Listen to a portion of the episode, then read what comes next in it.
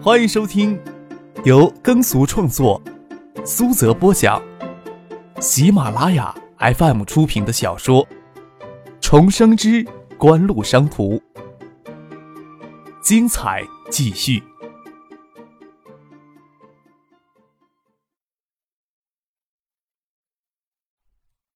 第八百三十七集。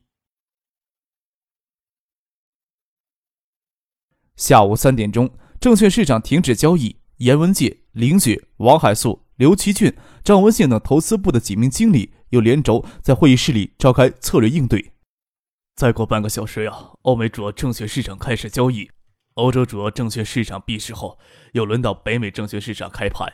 要是今晚欧美没有什么逆转性的消息，明天的炮弹会更加汹涌了。刘奇俊分析道。他已经连续有四十个小时没有闭眼了，眼睛里都是血丝，说话的声音有些沙哑。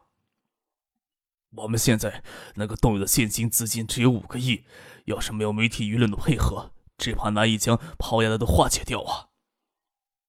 明天还是要按一兵不动吧？王海素问道。林雪嫌恶的撇了撇嘴，她都能明白道理，王海素却要多此一问：要是将手头的五亿资金耗光，以后陷入彻底被动。现在几大财经媒体都大肆报道股灾，即使要营造有利的舆论气氛，也不可能硬扭。明天要是抛得太凶的话，也只能放任不管。过了明天就是五一长假了，庐山两市前后共要休九天的时间。九天时间过去，欧美证券市场再动荡不休，应该缓一口气了吧？刘奇俊不理会王海素的话，分析道：“我们可以好好利用下这九天的时间。”嗯，这边就交给你们了。我晚上去北京了。严文健决定道：“即使不能将媒体舆论逆转过来，也要将这个水给搅浑了。有能力将水搅浑的经济学家们大多聚集在北京。我抓紧时间去北京拜访几个人了。当然，不希望看到局势持续恶化的，也绝不是咱们一家。星河证券这边就要托付给领走了。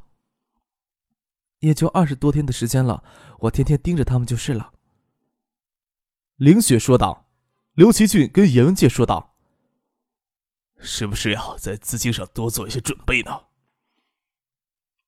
王海素听到刘奇俊这么说，他也转过脸去看严文介的脸，见他摸着鼻子思量，知道他没有见好就收的打算，也就不说什么讨人嫌的话了。王海素直到会议结束，才注意到手机上有好几个未接电话，都是胡金星打来的。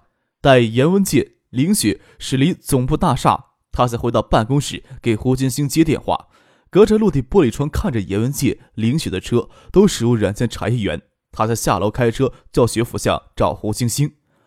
王海素毕竟名义上是海素科技的总裁，不能有事没事跑到创意网吧去，在那巷一九七八对面的咖啡厅里跟胡金星、陈勇见面。他们坐在二楼，隔着玻璃窗就能看到巷子对面的一九七八，他们藏在夕阳照耀不到里面的影子。一九七八的门洞给夕阳照的金光流丹。明天会怎么样呀？要是再来一个跌停板的话，你借给我们的保证金就都要赔进去了。陈勇焦急的说道：“我们就只能跳小江赔你了。”胡欣欣稍镇静一些，说白了，他联合陈勇在外围炒作海素科技的股票，是想捞些外快，就算有些损失，他也能承受。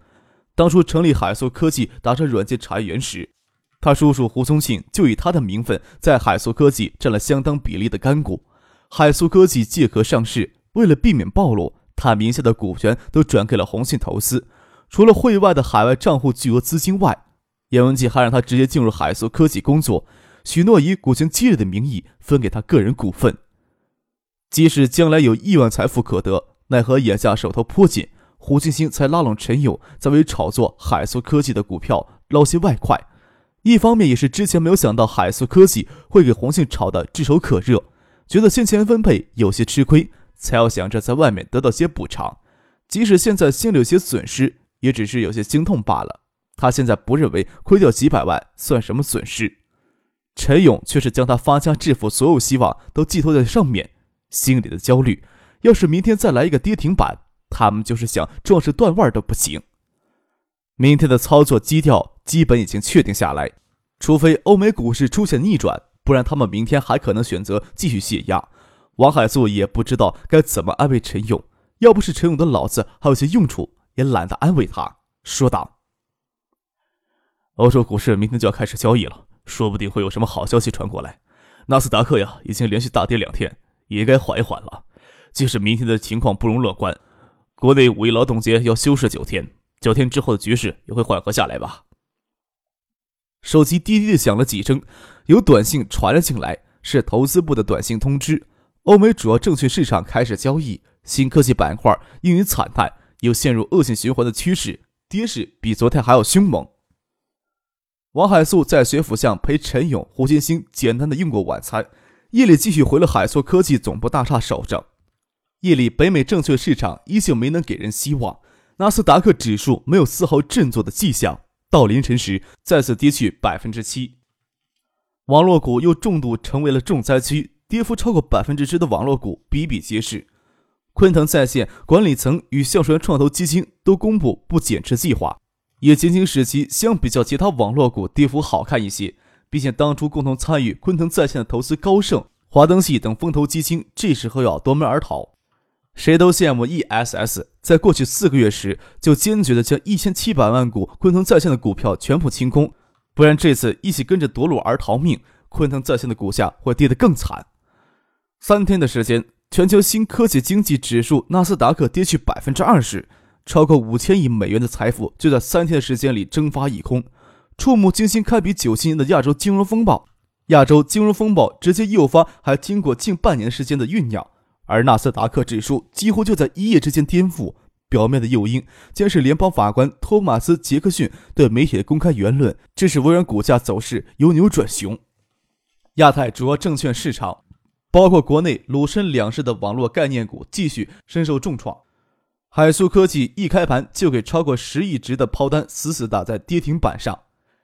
陈勇欲哭无泪，从盈利两百万到亏损四百万，不过两天的时间。在过去十一个月的时间里，他利用内幕消息炒海苏科技的股票盈利都没有一百多万，还差不多都让他挥霍掉了。这次想玩一把大的，就是保证金也是借来的，由于他炒作海苏科技连连得手。本金翻了数十倍，许诺高利润，又拿他老子的名义在外面招摇撞骗，自然会有大把的人棺材板借给他，拿着保证金向云林证券融资也很方便。结果滚到了三千万的规模，就想赚足一千万与胡金星二人二一天作五，五五分一。哪里想到危机说来就来，根本就不打商量。唯一让他感到些安慰的，十亿炮弹压着，云林证券即使想替他们平仓也没有可能。他们只要筹集到保证金，就有翻板的机会。红信投资一定会采取行动。陈勇甚至想让胡金星请市委副书记胡宗庆出面干涉一下，让云林证券不敢再强行平仓。要是给强行平仓的话，他们连翻本的机会都没了。这么多的保证金，除了王海素借给他们几十万之外，其他都是他借过来的。陈勇这时候有些担心胡金星会反口不认，在经理室里坐了半天，没看见胡金星露脸，都不知道他的人跑到哪儿去了。手机响了起来，是个陌生的号码。陈勇接通了电话。陈勇啊，你说海素科技肯定会大涨，为什么连下两个跌停呀？我知道这个事情急不得，就是打电话问一问呀。还有啊，王叔叔，我最近手头有点紧，之前借给你的五万元，能不能提前还给我？利息啊，我也不要了。才两个跌停啊，王叔叔你就怕了？不把你们这些不坚定的分子洗出去啊，等到大幅拉升的时候，你们呀就会成为拖累的阻力了。有些话我还不能说的太透，钱呀我都偷了进去。王叔叔，你即使不要利息，我现在也变不出现钱来还你。不管你信不信我，不用过劳动节就能见分晓了。我现在能告诉你的是，今天晚上就会有重要人物站出来力挺网络股大。陈勇应付着将电话给挂掉，看着走势图上的红线在跌停位继续拉着直线。心烦气躁的抄起手里的茶杯，砸向电脑屏幕上。胡金星正好推门进来，给吓了一跳。“你做什么呀？”“文胜啊，看着气氛，大半天的，你去哪儿了？”陈勇没好气的问道。“你心虚什么呀？你又要干什么去了？我给我叔叔啊叫到办公室里训了半天。原来证券那边，我叔叔帮我打过招呼了，在已缴纳保证金基础上再放宽一倍，只要海苏科技不再来两个涨停板。”咱们就不会给强行平仓了。胡金星冷眼看着陈勇，很恼火。陈勇敢跟他发脾气，冷冷的说道：“黄海苏那里已经得到消息了。人大财经委副主任吴晓波今天晚上力挺发扬国内的互联网产业。你说我是干什么去了？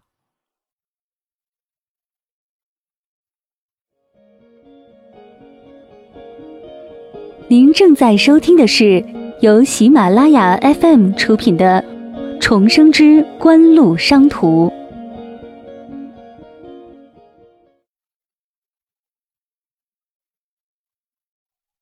陈勇也是年轻气盛，轻易抹不开面子道歉，诺言的几句说道：“我也是坐在这里心急的很，既然有好消息了，也就能稍稍安定一些。”哎呦，你就那点出息，鸿信经典在背后几十亿的买卖都不担心，就你在这里沉不住气了。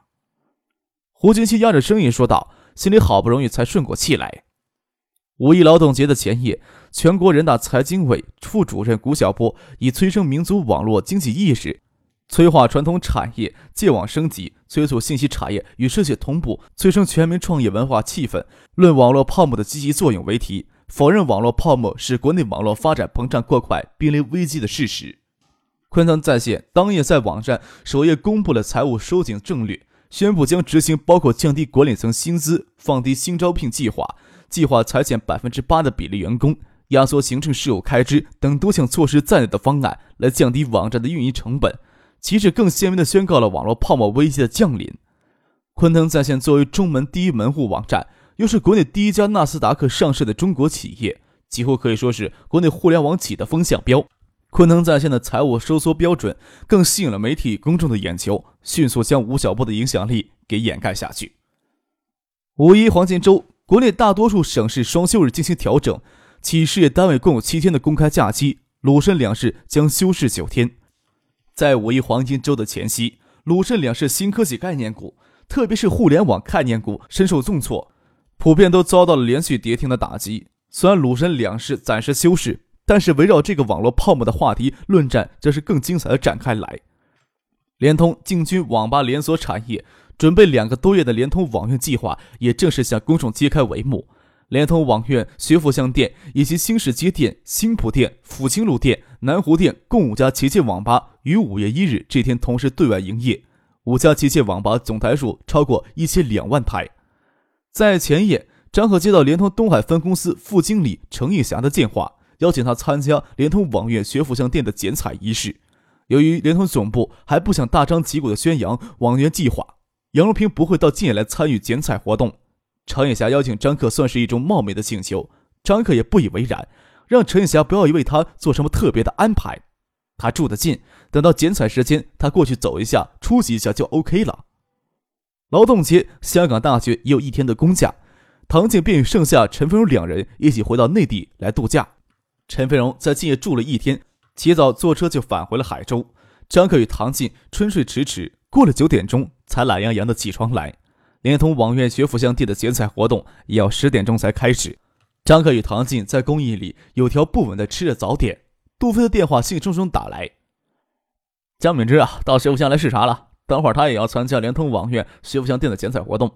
联通程美女能耐挺大呀。”北京的人事关系复杂，程颖霞在联通内部虽然只是个处部级干部，但是有着漂亮女人的优势，也就相对较她的职务更重要、级别更高的官员更活跃。指不定江敏之在国家经贸委任职时跟他有过接触，想想自己不也是随口答应参加联通网院学府巷店的剪彩活动吗？张克看了看手表，离剪彩活动还有不到半个小时，也没有接到正式的通知说江敏之今天要视察学府巷。即使有正式的通知，也是邵志刚他们出来陪同。他悠闲的将咖啡喝完，才与唐静下楼去。进入五月，建业早晚的温差很大。清晨，他与唐静赤裸躺在被窝里，正睡得舒服。这时候走出门，许多女孩子都穿着花枝招展的轻薄的裙装来吸引人的眼球。等杜飞开车载着盛夏过来，才穿过了夹巷，往联通网院走去。联通网院初营业也是学创意网吧最初的那一招，以免费上网时段来吸引消费者。今天是第一天营业，剪彩活动结束以后，就是两个小时的免费上网时段。有创意网吧的前车之鉴，联通网院组织比较得力，贴着联通网院前的广场以及另四园的路牙，并排三列队伍，足足有三四百米长，倒是没有堵塞交通。许多穿着联通网页文化衫的大学生在帮忙维持秩序。几辆挂着政府车牌的轿车停在网吧前，没有看到江敏之以及其他省政府官员的身影，或许已经给朱全寿、陈玉霞等联通官员招呼到里面去歇息了。要不要进去啊？杜飞问张克。算了，咱们也就装模作样的出席一下，进去不嫌累得慌呀。张克说道。他的话音未落，就看见程玉霞领着薛明楼、江梅两人从联通网页的一扇侧门里走了出来，朝他们这边走了过来。张克这时候已经知道薛明楼将调来东海担任江敏之的秘书，江梅也是他在大学实习期间充当他父亲江敏之的助手。低声的给唐静介绍，看他们走过来，又跟程玉霞笑着说道：“程总呀，将江省长都请动了，怎么不提前跟我知会一声呀？我这么晚过来，很失礼呢。”参赛活动马上要开始了吧？我爱人呀，喊江省长叔叔。江省长也是今天早上才临时决定的参加的。程雨霞解释道。从程雨霞的语气里，张可能够听出他家与江敏之的关系比较疏远，或许根本就是没有血缘关系的叔叔。心想，江敏之决定参与剪彩活动，或许只知道张克来参加而心血来潮吧。张克看了远处的采访车，知道有电视台的记者在，说道。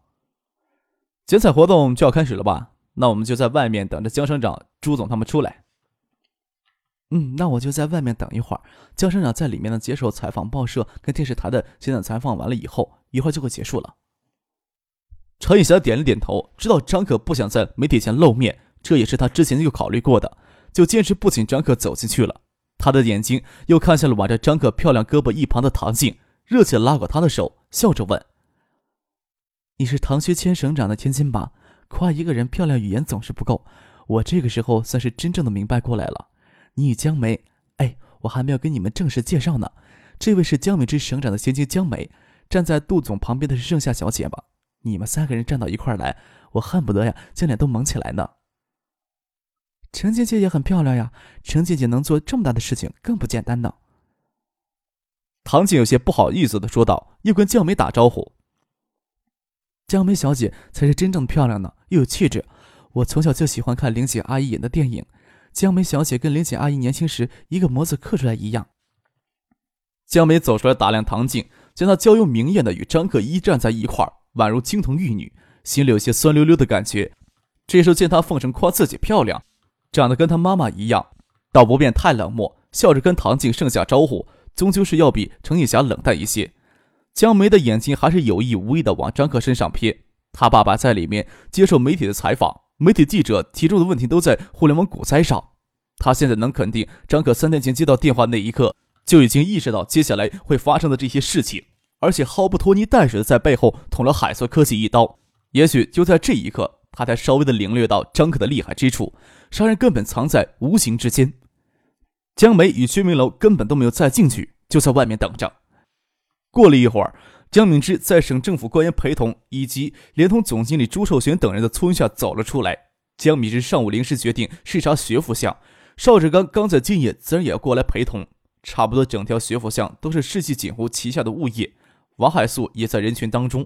王海素名义上是海素科技总裁，海素科技连锁网吧业务规模又是华东地区规模最大。联通网院邀请王海素列席，也是为了表示气度。王海素他们也早就知道联通要发展连锁网吧业务，在危机爆发之前，他们没有感到丝毫的压力。即使有竞争，也要等到一年半载之后才会逐渐感觉到。眼下的压力只会体现在产业分析报告当中。网络股灾爆发以后，任何一根稻草都会让他们感到增加了重量。何况联通网页这么大的动作，增加的压力至少要比一根稻草要重多了。联通网业这次在建业新开设的直营网吧，一下子就使得建业的网吧产业总机台数增加了百分之八，而且计划要在短期内发展四到五倍的规模特许加盟网吧，也就意味着建业的网吧产业总台基数将因为联通的进军而增长百分之四十到百分之五十，这将使得建业网吧产业竞争环境会发生剧烈变化，影响海搜科技连锁网吧业务的盈利预期。眼下，海速科技一直都在鼓吹旗下连锁网吧业务的盈利能力，盈利预期被动摇以后，对股价负面影响会比较大。王海素虽然过来参加联通网页剪彩仪式，心里却恨不得一把火将联通网页几个旗舰店烧成灰烬。不过只是心里想想而已。